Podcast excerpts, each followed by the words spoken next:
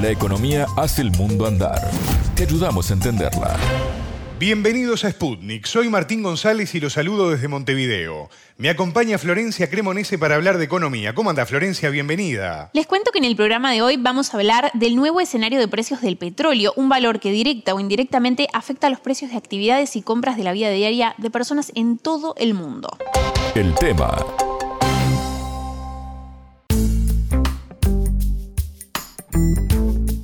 Como sabemos, a pesar de la transición que vive el mundo hacia las energías renovables, el petróleo todavía sigue siendo muy fuerte como fuente energética, sobre todo en la industria y en el transporte mundial, y que valga como este viernes 25, 101 dólares. En el caso del barril de Brent, que es el de referencia en Europa, o 97 dólares. En el caso del WTI, que es central en Estados Unidos, así como que de hecho haya pronósticos más altos para los próximos meses en los llamados futuros de esta materia prima, es algo por lo menos a considerar. Sí, porque todavía barcos, aviones y automóviles en todo el planeta utilizan combustibles derivados del petróleo. Así es, eh, claro que está presente en otras actividades fuera del transporte, pero allí y en varias industrias es donde su rol es más fuerte y cuánto cueste es central, porque tanto los países productores y exportadores como los que no tienen el recurso y lo importan, se ven afectados por estos precios.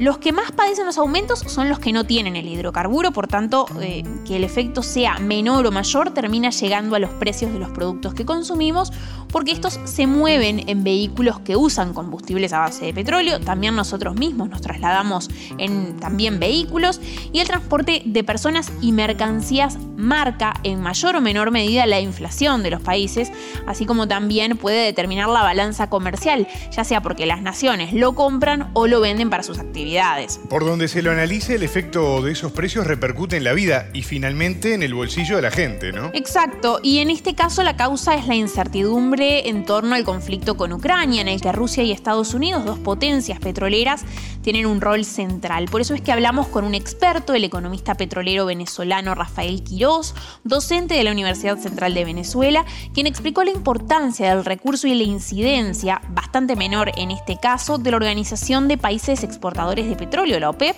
y de la OPEP ampliada, que es el grupo que incluye a otros grandes productores como es Rusia, parte, como decíamos, central en el conflicto que está detrás de los aumentos de precios.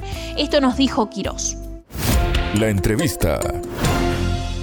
En todos los países del mundo se consume petróleo constantemente, unos más que otros, dependiendo del ritmo de crecimiento de la economía, dependiendo también del nivel de desarrollo de esos países. Pero todos, todos, todos, hoy por hoy, el hombre es un ser de, es el hombre de petróleo en estos momentos. Es el hombre que consume constantemente petróleo cuando no se dé cuenta o, o no quiera reconocerse, pero todas las cosas que se utilizan están en función de ello. Entonces, la situación se complica cuando em, hay también cierto control de la producción petrolera. Entonces, aquí la OPEP pasa, a la OPEP Plus pasa a jugar un papel interesante o destacado, igual o más que el que ha venido cumpliendo, debido precisamente a que mantiene una política acertadamente de regulación de la producción de petróleo, con cumplimiento para sus miembros de la cuota asignada.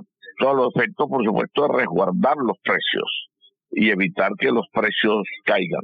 Los precios, por supuesto, tienden a subir un tanto. Eso en parte es lo que busca también López, pero no le conviene tampoco a López precios sumamente altos, porque los precios altos no nos convienen ni a productores ni tampoco a consumidores. Y todo esto y sobre todo las expectativas o las dudas en torno a lo que venga en días futuros es lo que influye tanto en los precios, ¿no? Sí, en este caso no hablamos de una escasez ni de problemas con yacimientos. Es casi que puramente político lo que subyace al crecimiento de precios en este momento, ¿no? Ya no pensemos en el largo plazo, ahí estamos en otro ámbito. Eh, y este mercado del crudo es siempre, no solo ahora, muy susceptible a la política. Sin duda alguna que el mercado mundial de los hidrocarburos se encuentra convulsionado por los efectos que viene teniendo en términos de precios en el conflicto en Ucrania. Se trata en este caso de una eh, variable coyuntural de índole netamente político, desde luego, que por consiguiente, por supuesto, compromete lo que es la geopolítica del petróleo, máxime cuando allí están involucrados prácticamente potencia de puros países petroleros. Estoy hablando de Estados Unidos, de Rusia y de China, por nombrar a China, por así decirlo, en un segundo o tercer plano, pero básicamente Estados Unidos y Rusia. Estamos hablando de Estados Unidos, el primer país productor de petróleo, el primer país consumidor de petróleo, el primer país importador de petróleo, y cuando hablamos de Rusia, pues estamos hablando del segundo país productor, también el segundo tercero exportador, miembro del grupo de la OPEP Plus, y estamos hablando del país eh, de mayores reservas de gas de petróleo del mundo, que por supuesto es un, una materia prima fósil y está dentro de la familia de hidrocarburos. Esto, por supuesto, es lo que hace de que el elemento, la variable geopolítica, sea más significativa en cuanto a los precios del petróleo se refiere. Y es por eso que estamos viendo esta semana, estos días atrás, que los precios ya sobrepasan los 107 dólares el barril. Estamos hablando también del precio más alto que ha tenido el petróleo después del primer semestre de el año 2014, es decir, en los últimos ocho años prácticamente. Ahora, algo más difícil de entender es qué hay detrás de esa reacción del mercado. ¿Por qué es que el mercado es tan susceptible? Hay muchas cosas. Miedo a problemas de abastecimiento, hay seguros ante fluctuaciones de precio que se empiezan a cobrar o no cobrar dependiendo de las circunstancias, hay primas, existen una cantidad de detalles que inciden.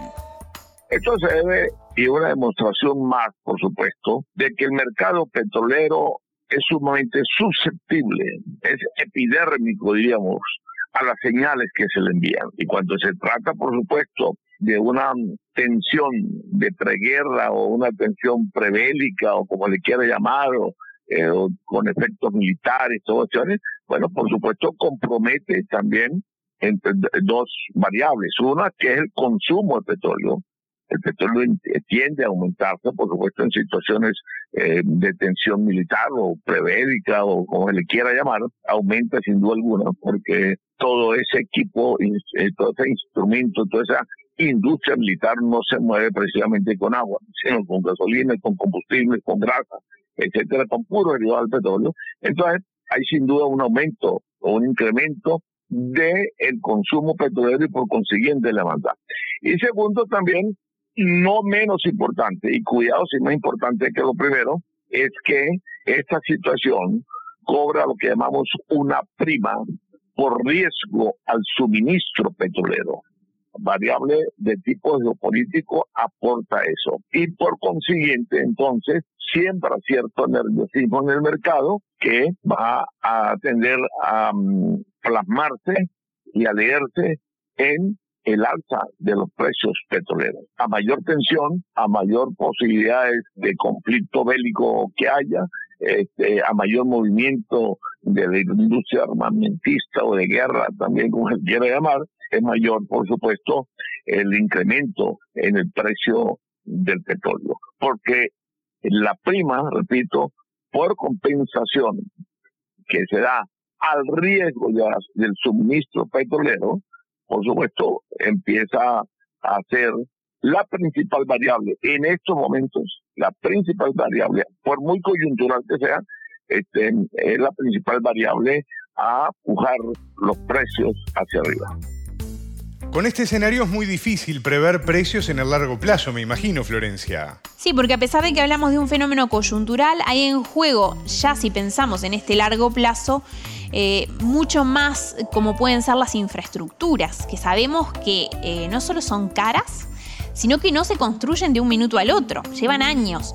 Eh, entonces, que por ejemplo una infraestructura esté dañada puede repercutir en la vida de las personas y, bueno, de la producción industrial de un país por años.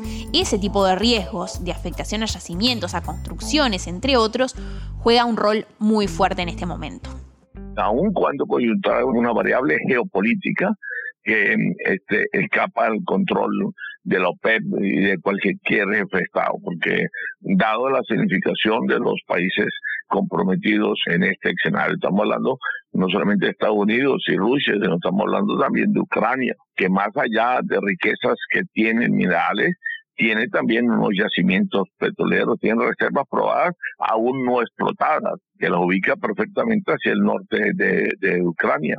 Más allá del norte de Ucrania también, hacia en la parte sur de Rusia, pasa el oleoducto más grande del mundo en estos momentos, que tiene cerca o sobre los 2.000 kilómetros de recorrido, un ducto y un poliducto que construyeron los soviéticos en 1964 para poder distribuir en petróleo a todos los países de la Europa Oriental, o lo que llamábamos en aquel momento eh, que están detrás de la cortina de hierro. Ese poliducto y ese oleoducto trae crudo desde el sur de Siberia, o sea, en la parte más oriental y sur de Rusia, pasa, atraviesa todos los campos o las selvas, los Urales, que llaman los rusos, recoge el petróleo que viene de abajo del mar Caspio y tiene una bifurcación antes de entrar a Alemania, una que sigue hacia Alemania y otra que sigue hasta el sur de Hungría, ¿no?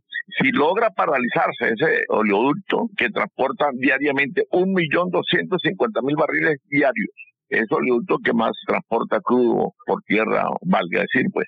Y entonces una paralización de eso, bueno, imagínate, paraliza el suministro de petróleo a media Europa, por, por decir algo no calculado todavía, pero bueno, eso va a trastocar la oferta petrolera, va a trastocar la comercialización, el nivel de comercialización y transporte.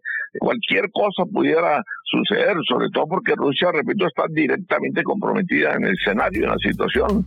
Escuchábamos al economista petrolero venezolano Rafael Quirós, docente de la Universidad Central de Venezuela. Muchas gracias, Florencia. A ustedes. Contante y sonante desde Montevideo.